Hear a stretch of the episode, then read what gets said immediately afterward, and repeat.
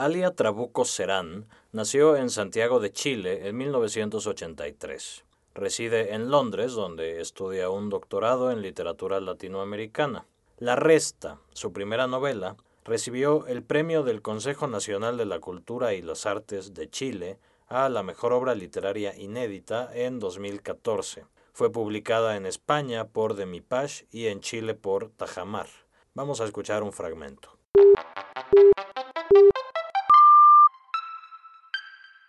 Esto es Primeras Letras, un podcast de letras libres. Se te nota, no se te nota. ¿De cuándo tan opinante? Ahora que se toquetean andan achoradas estas dos, opinando como si les pagaran por letra, cuando en realidad lo único que hacen es entorpecer mis cálculos, porque esto no es una luna de miel, no señor, yo estoy trabajando, averiguando si acá hay muertos para arrestarlos, pero con este aire tan claro me confundo, se me oscurece la mente con una niebla turbia, por eso enfoco todos los ojos de mi cara, para atravesar la camanchaca mental y ver si hay algún muerto perdido, porque pueden estar en cualquier parte, en el polen de las hortensias, en las espinas de los cactus, en los cristales de sal, en el desierto. Por eso salgo a caminar por Mendoza, a ver si logro ventilar estas ideas negras, que se me nota, que no. ¿A quién le importa si la única pegada es ella? Más enterrada que un clavo está la Iquela, en cambio yo, siempre en movimiento, caminando y observando a mi alrededor, porque el tiempo es traicionero, como la Iquela, empecinada en que no se le note, cuando en realidad se le sale la furia por los ojos. Sí, por eso yo le dije cuando chico que caminara con la vista pegada al suelo, que le evadiera la mirada al muerto vivo, que no escuchara tanto a su mamita, que hablara con los quiltros y las loicas, porque yo aprendí a leer las mentiras en las córneas y no en las bocas, y es que los labios son muy lisos y las cosas lisas no me gustan. Por eso me entrené para descifrar la rabia en las pupilas de los quiltros y las vacas, esas vaquitas sureñas con sus ojos grises, porque no eran blancos y lisos esos ojos, no, eran unas escleróticas plomizas y resbalosas, idénticas al ojo que me trajeron en la clase de biología. Un ojo con mal olor, pero con una mirada a la que sí se le notaba todo, la coroides, la fobia y el punto ciego, sí, ese ojo maravilloso que nos trajo el profesor una mañana, uno para cada uno, nos dijo a la Iquela y a mí, a la Iquela que entonces no andaba tan chorita, más sola que la una andaba, si con suerte se le acercaba una niña en el colegio, una bien bajita que le clavaba la uña en la mano, su amiga, la rascadora, y ahora anda con la pluma parada jurándose importante. Antes era distinta, por eso me senté con ella, porque se lo había prometido y lo prometido es deuda y las deudas se pagan. Me quedé al ladito suyo en la sala de clases, cada uno esperando su propio ojo, pero cuando por fin llegó el momento, el profesor dijo que lo lamentaba, lo sentía tanto, pero no había suficientes ojos. Nunca hay suficientes ojos, por eso tuve que compartirlo. Un ojo por cada pareja, anunció el profesor, y yo me enojé, pero después me tragué toda mi rabia, porque ahí estaba después de todo, en medio de esa sala enorme, encima de la mesa de linóleo, entero y grande y lindo estaba el ojo mirándome fijo, y yo me acerqué asustado, pero supe al tiro que era mío, que esa mirada se dirigía a mí, porque parecía un hámster, un guarén, una estrella apagada sobre la mesa, y la Ikela y yo nos sentamos cerquita, ella, el ojo y yo, y entonces lo agarré como un conejo entre mis manos, lo levanté y lo miré de cerca, sin pestañear, ojo contra ojo, y en su pupila dilatada vi la mitad de todo lo que había visto esa vaca alguna vez. Vi manchas negras sobre pieles blancas, vi el hierro enrojecido acercarse implacablemente, vi placenta y sangre y masas blandas salir de sus entrañas, vi leche espesa y amarillenta y máquinas oxidadas chupando de las ubres, y vi nata, nata y blancos delantales salpicados de rojo, y también vi cosas lindas, como el barro enredado en sus pezuñas y el rocío cubriéndole las orejas, y las nubes resbalaban sobre su lomo, acariciándolo, y también rozaban mi lomo, acariciándome. Todo eso vi partido en dos, mientras entre mis dedos sujetaba el humor vítreo y asqueado lo apretaba, porque a mí las cosas lisas me dan asco, sí, pero igual seguí mirando, porque la vaca también había imaginado cosas lindas, había soñado con pastizales sin cortar y moscas frotándose las patas sobre su cuello, y había visto cosas tristes, cosas que le dolían como los pastos resecos y los pozos sin agua, como las costillas grabadas al costado de su cuerpo, y al final de todo eso vi una larga fila con otras vacas, cola seguida de hocico, así iban, ordenaditas, y al fondo del pasillo vi una luz, el brillo fulgurante de los filos, los cuchillos encandilados por los focos halógenos, golpeándose entre ellos, campanadas agudas y terribles, sí, y a ninguna de esas vacas se les notaba la pena en sus ojos redondos, no se les notaba la pena ni el miedo. Por eso seguí mirando, y ahí aparecieron las partes, los pedazos colgando boca abajo, piernas, cuellos, patas descueradas, los horribles trozos de ella misma, costillas, pezuñas, y seguí viendo pese a todo, pese al asco y al miedo, seguí observando ese ojo, porque la vaca y yo no habíamos visto cosas tan distintas. Eso pensé tocando la esclerótica y sus constelaciones rojizas, sus venas esqueléticas y su iris surcado por cicatrices, y entonces levanté mis ojos y vi a la Ikela como hipnotizada, agarrando el bisturí y sacando con cuidado el cristalino, diciéndome que tocara el nervio óptico, cáchate cómo se siente, decía, y a escondidas se sacaba los guantes para tocarlo blando y olerse los dedos. Eso hacía la Ikela, yo la vi, solía los dedos y después se los chupaba uno por uno mientras yo miraba para todos lados y desprendía la córnea y me la robaba. Eso fue lo que hice y nadie me vio,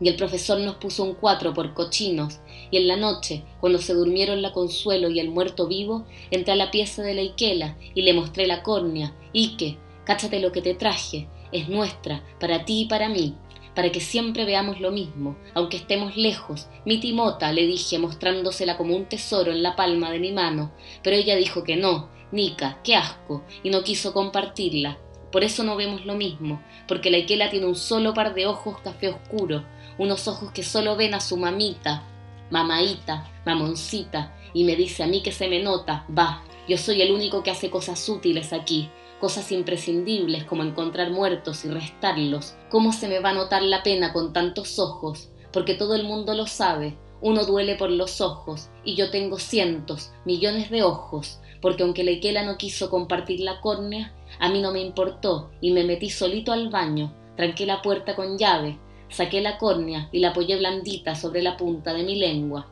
Eso fue lo que hice, porque quería ver lo que tenía adentro, porque yo no sentía nada, no, y lo que uno siente se guarda adentro. Por eso saqué mi lengua con la córnea y me miré un rato en el espejo, y desde la punta de mi lengua vi la mitad de mi cara y la mitad de todo lo que yo había visto alguna vez. Eran mis quiltros guachos y cada una de mis flores decapitadas, los pétalos, los sépalos y los estambres en el suelo, eran las gallinas resucitando y cientos de huesos en hoyos negros, eran las loicas y las nalcas y las restas sin terminar. Era mi abuela Elsa y don Francisco y mi mamá muriéndose de nuevo y también mi papá.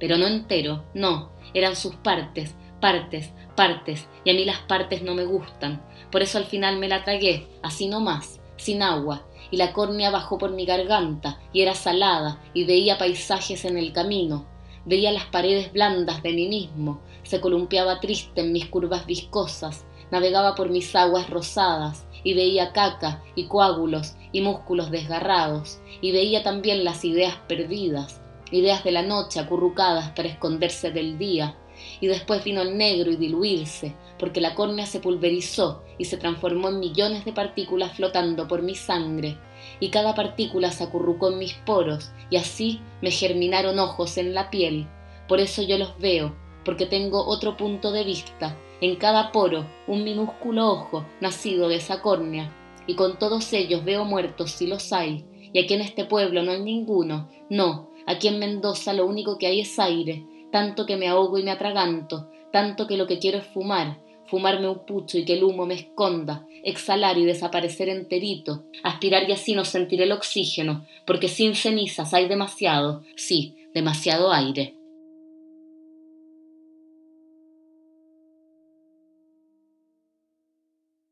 Alia Trabuco, gracias por la lectura y bienvenida a este podcast. Gracias a ti, Emilio. Platícanos un poco, para comenzar, cuál es en general la trama del libro y en, y en qué parte estamos situados en este fragmento.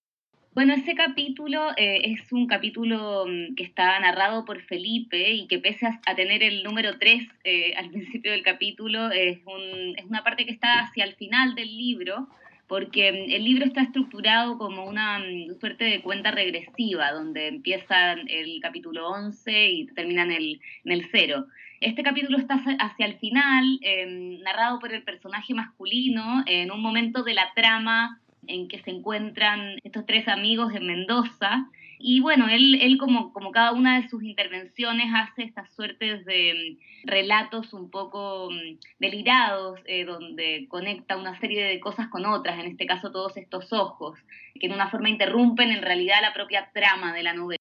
Esto es lo que hace a Felipe, que como ya dijiste es el personaje masculino. El contrapunto es Ikela, que es el personaje femenino. ¿Puedes platicarnos qué pasa con Ikela? ¿Cuál es la historia de...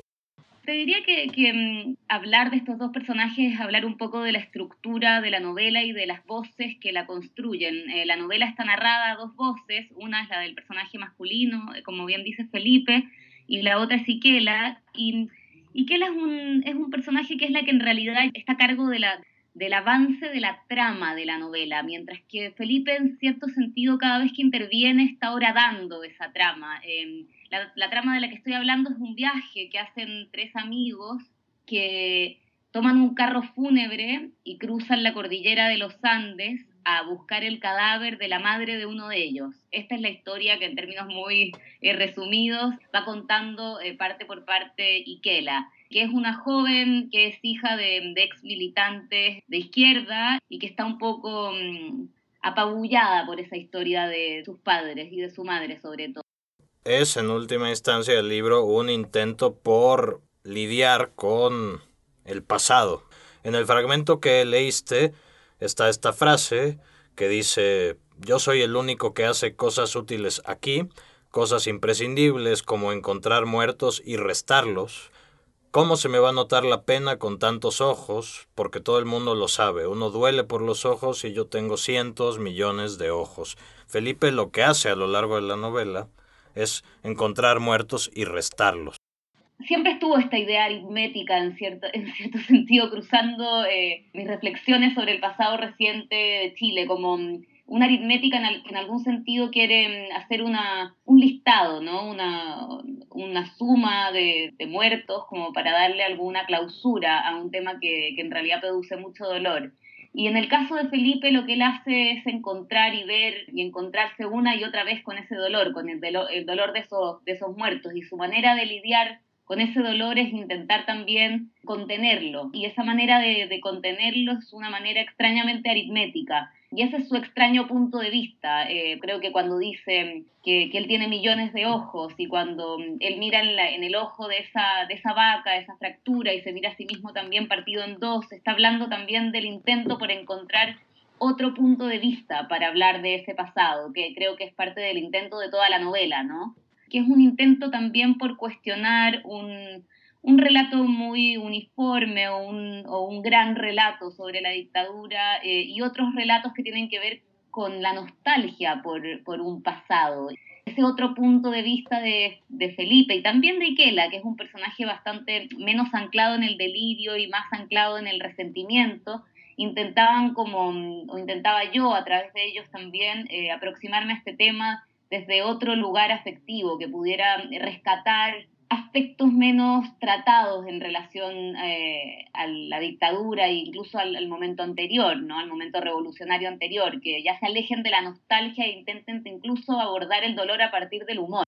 Y que en, un, en una escena del libro dice, no es capaz de sostener el peso de todas las cosas que ella había visto alguna vez. La mirada de la, de la madre, que finalmente participó en, en, los eventos posteriores al golpe de Estado, en, estuvo en la clandestinidad, es una mirada cargada de una nostalgia, de un dolor, incluso a nivel de la misma elección de las palabras. La mirada de Ikela es completamente distinta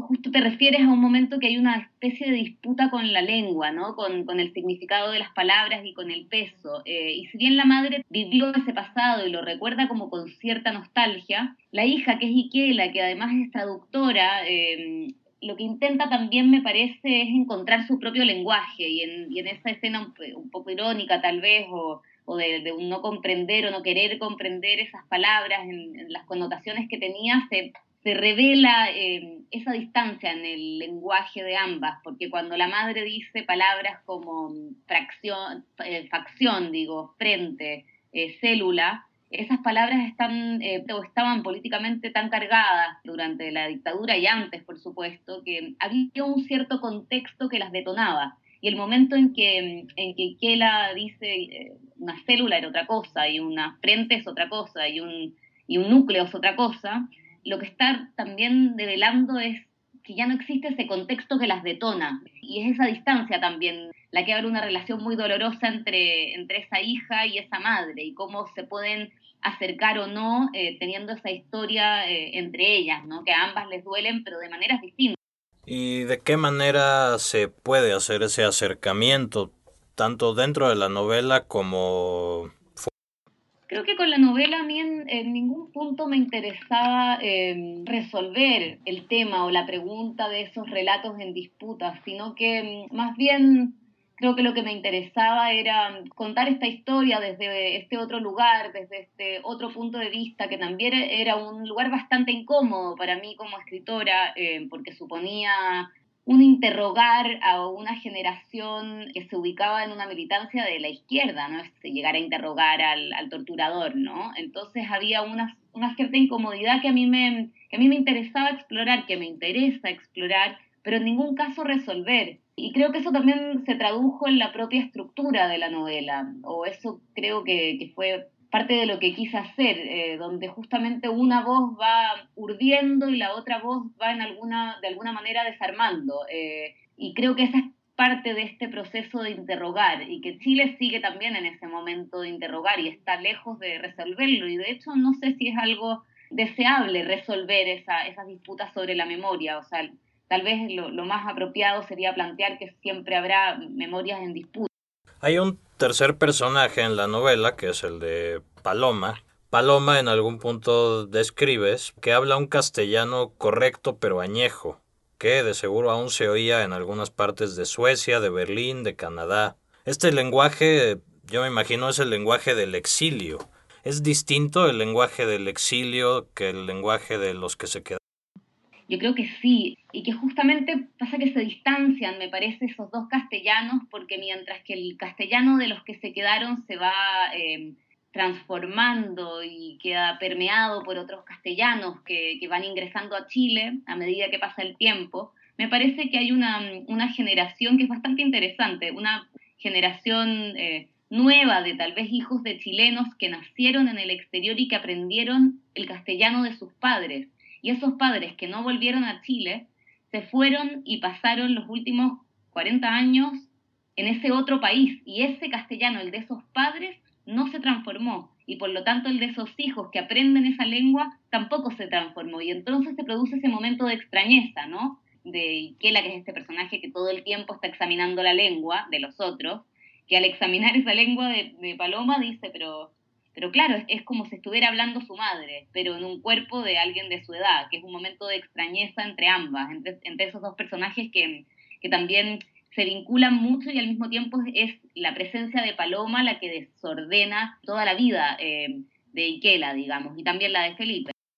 En una entrevista en la que hablaba sobre este libro dijiste que a nivel político te preocupaba que la única manera de asumirse de izquierda tuviera que ver con un posicionamiento retrospectivo, dejando la crítica al presente, a este presente ultracapitalista para mañana, para pasado mañana y así. En última instancia sí hay una intención de avanzar en esto, ¿no? De, de, una necesidad tal vez de cerrar las cuentas con el capítulo de la dictadura para poder enfrentar lo que está ocurriendo lo más complicado realmente que, se produce, o una de las cosas complicadas que se producen con el tema de la dictadura, es que sigue siendo em, el punto de quiebre en la historia reciente de Chile que permite dividir eh, supuestamente a la sociedad entre derecha e izquierda. Y eso para mí es un error y además es falso, porque finalmente muchas de las personas que se declaran y que se han declarado los últimos 26 años, después de la vuelta a la democracia, que se declaran en contra de la dictadura, no son personas de izquierda se han dedicado a administrar un modelo que es un modelo neoliberal y ultracapitalista que no es de izquierda. Entonces me parece muy importante a nivel político eh, volcar la mirada eh, hacia el futuro y hacia el presente sobre todo. Esta no es una novela autobiográfica, no es una novela de estas de la literatura del yo, ¿verdad? No. Pero me gustaría que nos platicaras un poco de cuál es tu experiencia la experiencia personal como joven que creció en Chile en los años del finales de la dictadura, de los primeros años de la democracia, etcétera, de qué forma esa experiencia pudo alimentar este libro, cuál fue un poco la, el origen más personal de la red. Sí, la verdad es que bueno, eh, tienes toda la razón y, y no hay eh, un intento autobiográfico con esta novela, ni tampoco es una parte de las corrientes de escrituras del yo, ni tampoco quise hacer uso de testimonios, porque me interesaba la ficción como lugar desde el cual explorar este tema y porque también creo que me interesaba la construcción de ciertos personajes, la construcción de un relato eh, y encontrar ese lugar de incomodidad fuera de mí, de mi experiencia personal. Eso dicho, indudablemente es una novela en la que yo pensé durante mucho tiempo y que también se alimentó de una experiencia familiar y personal, familiar porque mis padres son dos personas que, también militaron en la, izquierda durante el gobierno de Allende y que también sufrieron las consecuencias de, la dictadura y yo como hija de ellos también eh, fui parte de, de esa experiencia como testigo y también como protagonista, porque toda mi, mi, primera infancia fue durante, ocurrió durante la dictadura y, y creo que toda, toda mi generación escuchaba lo que iba pasando como un poco de costado, sin entender muy bien qué es lo que estaba pasando. Y me interesaba alimentar la novela también de esa extrañeza, ¿no? Pero también me interesaba salir de ese lugar de la infancia y de la inocencia esos relatos que se intentan teñir de una pátina de verdad testimonial para construir algo diferente, porque me pareció que desde ese lugar de construcción había una inestabilidad mayor en el relato que me interesaba. Abres la resta con un epígrafe de Herta Müller que dice, la recolección es nuestra forma de duelo. Bueno, Herta Müller es alguien que ha trabajado mucho en su literatura los totalitarismos, desde un lenguaje bastante poético, desde un lenguaje roto en ocasiones y en ese libro, en, todo lo que tengo, lo llevo conmigo, a mí me impresionó mucho el trabajo que ella hace con el dolor y con otorgarle cierta belleza eh, al dolor y con el duelo precisamente. Y esa frase, la recolección es nuestra forma de duelo, me pareció que reflejaba sobre todo el transitar de estos dos personajes protagonistas, Felipe en su, en su ansiedad, en su desesperación por hacer una cuenta, por recolectar en el caso de Felipe muertos, en el caso de Ikela recuerdos, y que es precisamente su, su proceso de duelo pasa por ahí. Me, me cerró mucho y, y mi deuda con, con, la literatura de Herta Miller tiene que ver con entender eh, que podía haber también mucha belleza en ese. La resta, pues ya se publicó hace un par de años. No es ya precisamente, supongo yo, el, el libro que más tienes en la cabeza. ¿Qué haces actualmente, Alia? ¿Vives en Londres? ¿Estás estudiando ahí? Platícanos un poco. Eh, sí, estoy, estoy haciendo un doctorado acá en Londres. Es una investigación sobre las representaciones de mujeres asesinas en la historia del siglo XX chileno. Así que estoy escribiendo eso como mi, mi tesis, digamos, pero también estoy, sobre todo el último año, em, he estado escribiendo algunos cuentos, así que estoy trabajando en eso y con una idea de una novela que voy, para la cual voy tomando eh, notas. Pero la verdad es que sin tampoco demasiado apuro, porque estoy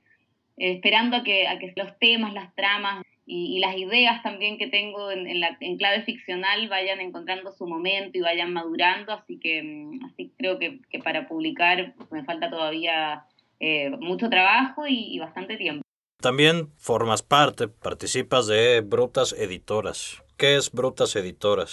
Bueno, Brutas Editoras es un proyecto editorial eh, que tenemos con, eh, con, Lina Meruane, que es la directora, y Soledad Marambio, que es una poeta y escritora chilena. Es un proyecto de una editorial minúscula pero musculosa, como decimos, que es un, un intento por, por acercar eh, literaturas de distintos países latinoamericanos a través de escritoras y escritores latinoamericanos que arrojen su mirada sobre, sobre ciertas ciudades, o sea, que renueven el lenguaje y el, y el paisaje de una ciudad a través de sus miradas como visitas, ¿no? Como visitas que pueden ser más largas o, más cortas. Entonces tenemos una colección eh, que es la, la principal del, del, catálogo, donde un autor y una autora eh, escriben sobre una ciudad que no es la suya, no es la propia.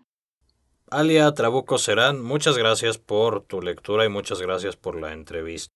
Muchas gracias a ti, Emilio. La verdad que eh, había pasado un tiempo desde la publicación del libro y es interes un año y medio desde que salió, así que es interesante como volver desde esa distancia. Eh, me doy cuenta que algunas cosas han cambiado, parece. así que gracias a esto fue Primeras Letras, un podcast de Letras Libres. Pueden suscribirse a los podcasts de Letras Libres a través de iTunes, de SoundCloud y de la mayoría de las aplicaciones de podcast. Por favor, no dejen de compartirnos comentarios, valoraciones. Gracias por escucharnos.